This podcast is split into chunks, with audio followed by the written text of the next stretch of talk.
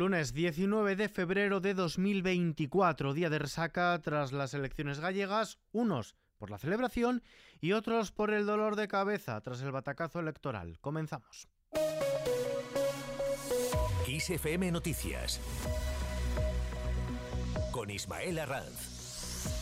¿Qué tal? El Partido Popular ha sacado pecho este lunes de su mayoría absoluta en Galicia y ha argumentado que su jefe de filas, Alberto Núñez Feijóo, ha ganado todos los duelos electorales al presidente del gobierno, Pedro Sánchez, al que acusan de jibalizar al PSOE. En este día después, el presidente de la Junta, en funciones y vencedor anoche por mayoría absoluta, se felicita por el resultado obtenido. Alfonso Rueda. Parafraseando a Mariano Rajoy, yo diría que hay gente que estuvo aquí, pero parece que nunca estuvo aquí, a pesar de haber estado aquí. ¿eh? Por lo tanto, no la boa, porque tedes todos moi boas caras.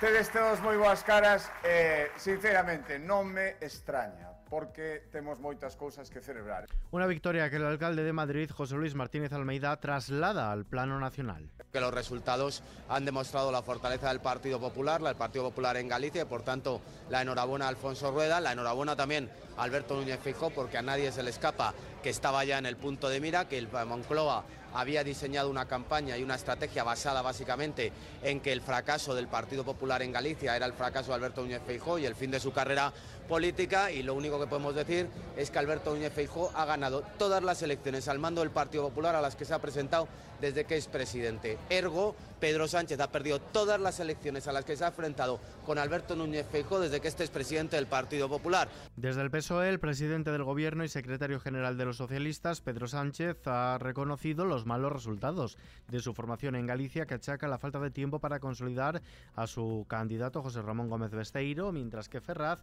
niega un cambio de ciclo en los territorios tras esta nueva victoria del Partido Popular. Esther Peña, portavoz de la Ejecutiva Federal del PSOE el papel vertebrador del Partido Socialista Obrero Español en nuestro país. Tenemos resultados diferentes en las comunidades autónomas, pero no somos residuales en ninguna. Anoche el Partido Socialista obtuvo el apoyo del 14% de los gallegos y gallegas. ¿Aspirábamos a más? Por supuesto. ¿Estamos contentos con el resultado? Claro que no.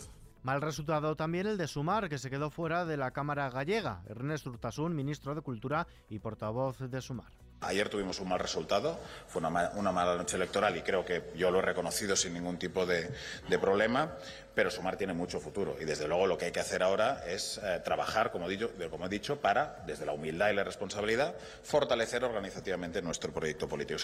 La portavoz nacional del Ana Pontón, cree que en las elecciones gallegas en las que el Partido Popular revalidó su mayoría absoluta con 40 escaños, ese partido traspasó líneas rojas, puesto que acusar de terrorista es algo que no van a dejar pasar, dice Pontón, abriendo la puerta a llevar el asunto a los tribunales. Además, se pone desde ya al frente de la oposición. Para seguir construyendo una Galiza más justa, más igualitaria, más feminista y con más bienestar para todos y a todas. Hoxe non acaba nada, ao contrario, estamos máis fortes, con máis enerxías e máis preparadas que nunca para darlle a este país o futuro que se merece. Desde Vox hacen autocrítica por no haber accedido al Parlamento gallego. Ignacio Garriga, su secretario general. Vox es el único partido nacional que ha crecido en Galicia. Yo creo que eso lo revelan los datos, son incontestables, pero evidentemente no podemos decir lo contrario, evidentemente, no es un resultado que nosotros esperábamos, no es el resultado que nosotros aspirábamos a obtener en Galicia. Pero hemos crecido, hemos crecido, hemos crecido en votos Mientras tanto, celebradas las elecciones en Galicia, todas las miradas se centran ya en la siguiente cita con las urnas, las de Euskadi. El Lendakariño Gurcuyo ha escenificado el final de su etapa al frente del gobierno vasco en una reunión con los líderes de los socios del Ejecutivo Autonómico, es decir, con Antonio Ortúzar del PNV y con el socialista Eneco Andueza. La cita había sido convocada para hacer balance de la acción de gobierno en estos últimos años, en estos últimos cuatro años de coalición, analizar también la situación política y hablar de las transferencias pendientes. En la arena política comunitaria, la actual presidenta de la Comisión Europea, Ursula von der Leyen, aspirará a revalidar el cargo. Von der Leyen ha sido nominada por su partido, la conservadora Unión Cristiano-Demócrata Alemana, como candidata del Partido Popular Europeo a un segundo mandato de cinco años al frente del Ejecutivo Comunitario. Entre sus propuestas está la de crear el cargo de comisario de defensa, el cual debería debería ocuparse ante todo de fortalecer la industria de armamento europea si es reelegida, claro, para otros cinco años al frente del Ejecutivo Comunitario, un Ejecutivo que actualmente está mediando para renovar el Poder Judicial aquí en nuestro país. El vicesecretario de Acción Institucional del Partido Popular, Esteban González Pons, ha lamentado los insuficientes avances en las conversaciones con el ministro de Presidencia y Justicia, Félix Bolaños, con la mediación, como decimos, de Bruselas, para reformar el Consejo General del Poder Judicial y ha anunciado una nueva reunión que tendrá lugar en la primera quincena de marzo. Escuchamos a Esteban González Pons. Nosotros queremos un nuevo modelo y, y renovar y el PSOE sabe que quiere renovar y no un nuevo modelo, pero nuestro país no puede continuar en esta situación por siempre eh, sin un acuerdo constitucional sobre el modelo de Consejo General del Poder Judicial. Y por lo tanto eh, los avances son lentos y vamos a ver si poco a poco podemos llegar a algún punto. De momento hemos avanzado poco y serán necesarias más reuniones. El PSOE confía en cerrar la amnistía en breve, valoración que hace la portavoz del Ejecutivo Federal de los Socialistas, Esther Peña, después de que su trámite en la Comisión de Justicia del Congreso se vaya a prorrogar 15 días más con el fin de seguir negociando con los independentistas de Junts. La ley sigue en su procedimiento ordinario en sede parlamentaria no encuentro ninguna conexión a que el resultado de ayer tenga que ver eh, con, ese procedimiento y en una ley que, como les digo, lleva siendo trabajada, acordada con ya seis grupos parlamentarios, con un acuerdo, con un texto firme que esperemos que, que en los próximos días pues, pueda aprobarse definitivamente. ¿no? Por tanto, no, soy capaz de ver una conexión entre una cosa y otra. En este sentido, la portavoz de Esquerra Republicana, Raquel Sanz, ha pedido a Junts y al PSOE que no demoren la aprobación de la ley de amnistía y ha apelado a su responsabilidad para que garanticen que su contenido sea aplicable. Mientras tanto, los agricultores continúan con sus protestas. La delegación del Gobierno en Madrid prepara un dispositivo de seguridad ante la manifestación agrícola prevista para este miércoles, cuando se espera que cinco columnas de tractores lleguen desde distintas partes del país y que culminará frente a la sede del Ministerio de Agricultura en la glorieta de Atocha. También en clave agrícola y medioambiental, el acuerdo sobre Doñana se tambalea.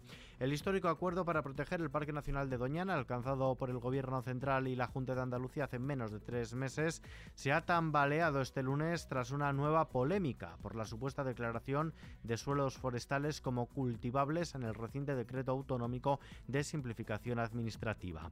Abordamos ahora la situación de la guerra en Ucrania. Las tropas ucranianas se reagrupan para impedir el desarrollo de la ofensiva rusa. Tras la caída de Abdivka, uno de los bastiones de Kiev en el Donbass, las tropas ucranianas han comenzado a reagruparse en sus nuevas líneas defensivas para intentar impedir que las fuerzas rusas progresen en ese sector del frente. Allí el ejército ucraniano ha establecido nuevas líneas defensivas y está repeliendo con éxito los intentos de los invasores de desarrollar una ofensiva. Aquí en casa el Ministerio de Exteriores ha convocado al embajador ruso en Madrid, Yuri Klimenko, a raíz de la muerte en prisión del opositor ruso Alexei Navalny el pasado viernes. El jefe de la diplomacia, José Manuel Álvarez, sostiene que la muerte de Navalny está totalmente injustificada y nunca debería haberse producido. Asegura que el responsable último es evidentemente el que le puso injustamente en prisión por motivos políticos. Por cierto, que un piloto ruso que desertó el pasado mes de agosto para entregarse al ejército ucraniano con el helicóptero que pilotaba ha sido encontrado muerto aquí en nuestro país. Mientras tanto, Sanidad pone el cerco a los influencers. La futura ley de publicidad de productos sanitarios restringirá la promoción por parte de influencers y prohibirá mensajes exagerados y engañosos que induzcan a error, comparándoles con medicamentos, despertando expectativas de éxito asegurado o atribuyéndoles funciones que no posean, entre otros. La futura norma adapta recientes reglamentos europeos en esta materia. Más cosas, uno de cada cuatro niños o niñas de la Unión Europea se encuentra en riesgo de pobreza o exclusión social. Así lo pone blanco sobre negro, negro sobre blanco, un informe publicado por UNICEF que también señala a España como el país del bloque con más menores en esta situación. La pobreza infantil afecta a unos 20 millones de niños y niñas de los países europeos, lo que supone un aumento de 1,6 millones respecto al dato de 2019. En el caso de España, la cifra supera los 2 millones de menores de edad y representa el 28% de la población infantil y adolescente. En los mercados, la bolsa española sube el 0,59% en una sesión alcista upada por los grandes valores y la banca en una jornada sin referencia de Wall Street, que hoy permanece cerrada por ser festivo allí en Estados Unidos. Celebran el Día de los Presidentes. El IBEX 35 avanza hasta los 9.944 enteros, aunque en el año acumula una caída del 1,56%. El euro se cambia por un dólar con 7 centavos. Vistazo ahora a la previsión del tiempo. La primera mitad de esta semana tendremos tiempo estable con altas temperaturas para esta época del año, pero el jueves espera un cambio de patrón meteorológico con un bajón térmico por la entrada de una masa de frío polar y posibles nevadas importantes en Pirineos y la cordillera cantábrica. De momento, mañana martes, la estabilidad será la nota característica en una jornada con predominio de cielos poco nubosos y temperaturas que continuarán en valores elevados para esta época del año en la mayor parte de España. Solo se espera algo de nubosidad baja matinal en el norte peninsular en la meseta norte y en algunos valles de la meseta sur, además de en los litorales de Cataluña, Baleares, el Estrecho y Melilla. Y terminamos hoy, lo hacemos con un Vía Crucis muy particular.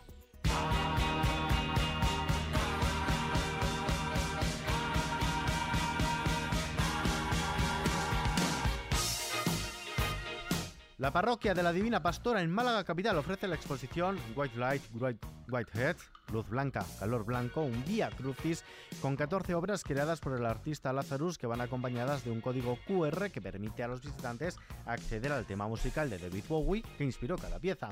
Cada obra es una exploración única que fusiona elementos visuales, composición estructuras espaciales del constructivismo ruso y elementos de la Pasión de Cristo representados en el Vía Crucis. Con los códigos QR invitan a los espectadores a sumergirse en la estación, en la esencia de cada estación del Vía Crucis a través de la música que inspiró la creación del autor. Con esta noticia, que por cierto está ampliada en nuestra web xfm.es, nos despedimos por hoy.